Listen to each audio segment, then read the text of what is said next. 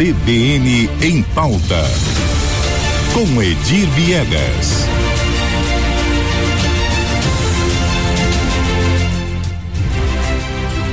Chegou a hora da polêmica aqui no Jornal CBN Campo Grande com Edir Viegas. Bom dia, Edir. Qual é a sua pauta hoje? Bom dia, Lígia. Bom dia, Isa. Bom dia a todos os ouvintes. A pauta hoje, nós voltamos com o assunto da semana passada, que é a retenção de marcas do SAMU pela Santa Casa e por alguns outros hospitais. Hum.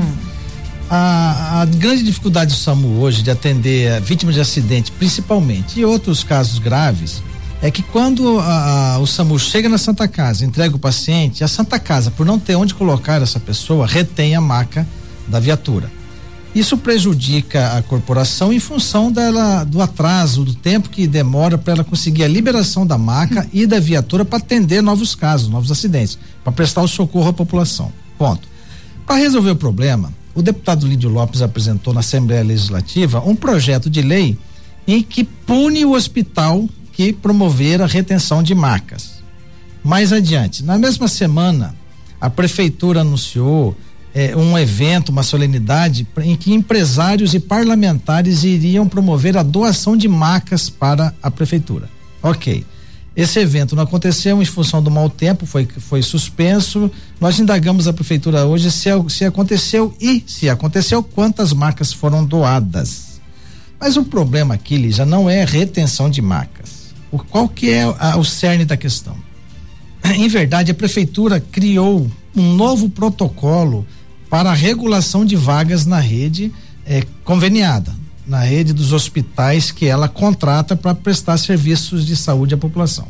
Como a, a, prefeitura não tem hospital próprio, o hospital municipal, ela tem as suas unidades nos bairros, as UPAs, CRS e CAPS. Pela lei, nenhum paciente pode ficar mais de 24 horas nesses locais.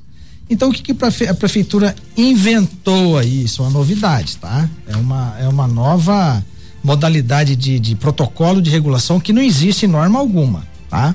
Então, vamos explicar aqui para o nosso ouvinte como é que funciona isso. Tem o protocolo Vaga Zero. Vaga Zero, a, a, central de regulação, que é 100% de responsabilidade da prefeitura, entra em contato com a Santa Casa. Santa Casa, ou com o hospital universitário, que, qualquer que seja estamos mandando um paciente vaga zero, situação de emergência. Santa Casa, tendo vaga ou não, ela tem que receber o paciente. É melhor o paciente dentro do hospital do que Mesmo fora do hospital. No corredor, Mesmo né? no corredor. ele vai estar ali recebendo algum tipo Exatamente, de assistência. assistência. Aí tem a, o segundo protocolo, que é a vaga autorizada. A, a, prefeitura tem um paciente lá no posto que tem que ser removido, que vai vencer as 24 horas, liga para Santa Casa, regulação, olha, Santa Casa, o hospital universitário. Temos aqui um paciente é, que precisamos mandar ir para o hospital. A Santa Casa, na disponibilidade de leitos dela, se isso não vai afetar a, a, a, o trabalho dela, ela fala: ok, prefeitura, pode mandar que nós temos vaga. Ponto. Esse é o segundo, que é a vaga autorizada. E a prefeitura agora inova com um novo protocolo que é o paciente encaminhado. Como é que funciona isso? A prefeitura manda o paciente para o hospital sem Mas avisar o hospital. É, é um encaminhamento oficial Sim. com um protocolo, com um número para entrada, Isso. de uma senha para entrada Isso. no hospital. Sim, só que nesse caso do paciente encaminhado desse novo protocolo, a regulação nem entra em contato com o hospital, só manda o paciente. De repente chega o paciente na Santa Casa ou no hospital universitário, ou onde quer que seja, e o hospital tem que receber. Isso o que que está provocando? mais retenção de maca ainda. Acabou a oferta de leitos dos hospitais, está acabando. Está zerando a oferta de leitos. Sem leitos, o que, que o hospital tem que fazer? Reter a maca, porque senão vai ter que deixar o paciente no chão. E, e isso é um absurdo, né? Não vai acontecer. E aí acaba atrasando o trabalho dos bombeiros e acaba prejudicando as vítimas de acidentes ou de outras é, é, intercorrências de saúde. Vamos só alguns números, Lígia, para a gente ter noção do que, que isso está provocando para a Santa Casa, que é onde nós eh, referenciamos algum, alguns números. De janeiro a dezembro do ano passado. Ao estrago que isso causa. Protocolo Vaga Zero. 11.562 pacientes foram recebidos. No ano? No ano, isso, em 2022. Protocolo paciente encaminhado, que é aquele quando a regulação liga para o hospital e avisa, ó, vamos encaminhar. 11.921. Aliás, minto, o encaminhado é o novo. Esse é o novo. Ou então no Vaga Zero, 11.562 no encaminhado, que é o novo protocolo, 11.921. Entendeu? E, o, e no encaminhamento autorizado, quando a, a Santa Casa ou o hospital, no caso a Santa Casa autoriza, 4.219. Eu, eu ouvi de alguns médicos há um tempo atrás de que essa situação, esse termo vaga zero, não existe em outras regiões. Existe aqui, foi criado aqui. Sim, mas é um, é um protocolo reconhecido, ah, o vaga zero. Tá. Ele é um protocolo reconhecido. Mas a regulação entra em contato com o hospital e avisa: nós estamos aqui com o paciente. O hospital é. já se prepara para receber. Nesse caso do paciente caminhado, não, ela manda, não avisa, e aí se acaba com a oferta de vagas. Por que, que a prefeitura faz isso? Porque ela não pode manter nas suas unidades próprias o paciente por mais de 24 horas. Para ela se eximir de sua responsabilidade, ela terceiriza a responsabilidade para os hospitais conveniados.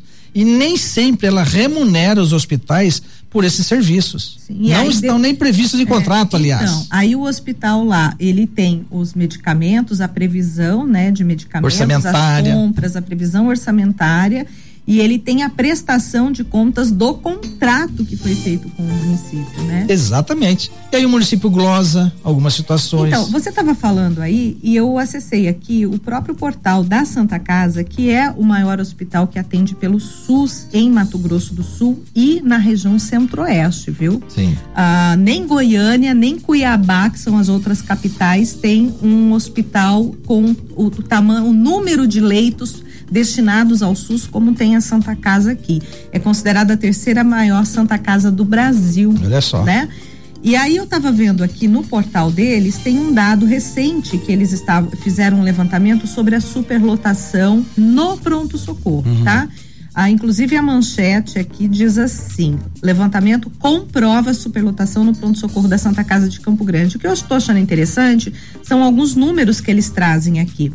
Ah, esse levantamento feito agora no final de fevereiro, tá? Então, em determinados dias, uh, eles mudaram a nomenclatura ali. Antes, uh, quem uh, conhecia o pronto-socorro por anos, a gente tinha ali a área vermelha, área amarela e a área verde. Sim, me, né? me recordo disso. Isso. Hoje eles mudaram aí a nomenclatura. Então, eles têm aí a unidade de decisão clínica crítica, a não crítica. Então, a crítica é a antiga vermelha, Sim. a não crítica é a área verde. E eu acho que a área amarela eles não têm mais ali. Não, enfim enfim, o que, que eles colocam aqui? Nesses dias do levantamento, a área crítica, que seria a, ala vermelha, eles teriam ali, ali são só seis leitos contratados pelo SUS, certo. tá? Seis. São três, porque na unidade crítica uh, são pacientes que em determinado momento precisam ser entubados, enfim. Então tem que ter uma estrutura. Né? É, são os pacientes mais graves que chegam ao hospital. Uhum. Então ali eles têm três leitos de um lado e à frente mais três leitos com toda a intubação na parede, a, a, o encanamento de oxigênio, Sim. tudo uhum. chega por ali, né? toda a estrutura tá. chega por ali. Então são seis leitos contratualizados pelo SUS, tá? Eles chegaram ali a 183% de ocupação. É muito alto, né? Né? Ah, aí, na unidade não crítica, eles, ah, o SUS contrata sete leitos apenas na antiga área verde, chamada área muito verde. muito baixo esses números? Então, é o que prevê o contrato. Aí, sabe quantos pacientes tinha nesse levantamento? 47. E eu já, já, já, já é, teve dias aqui que a gente é, divulgou situações de ter 70, uhum. 80 pacientes lá e quando eles são colocados ali até para fora no corredor, certo. né? Porque não cabem é, os, todos os pacientes. E aí eles estão colocando aqui, a unidade não crítica chegou a ter 55 agora no final do mês, com 785% de ocupação uma estrutura que resista, né? Que suporte. Então, assim, como que não vai reter maca? Não existe eleito ali, não existe. Se, se esses pacientes estão chegando, o hospital não está negando. A gente Sim. percebe que não, não existe negativa, porque senão nós teríamos paciente morrendo aí fora dos hospitais, Exatamente. na rua, dentro de ambulância, em alguma UPA, né? Então, o que a gente percebe ao longo desses anos é Campo Grande não tem uma infraestrutura de atendimento público à saúde hospitalar uhum. é, para o tamanho da população, adequado ao tamanho da população. É a mesma estrutura de duas décadas pois é. atrás. É. E sem hospital municipal, sim, não se fala nisso. Sim. Tá no PPA, mas não se fala nisso, né? É que fica, aí fica nessa discussão.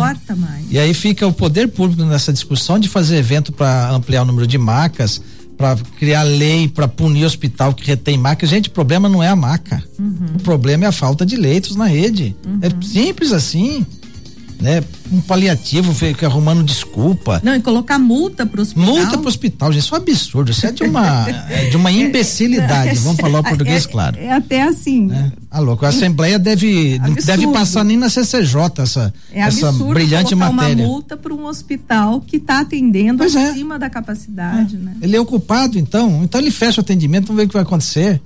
Pelo amor de Deus, gente. Mas enfim, Lígia, essa, infelizmente, as situações na área da saúde nem sempre ou quase sempre é, são negativas em Campo Grande, infelizmente. Fazer o quê, né? Nós estamos no nosso papel de divulgar isso, né? E de cobrar. E vamos continuar assim, né? Exatamente. Edir, uh, muito obrigada então pelas suas informações aqui hoje. Eu que agradeço, Lígia.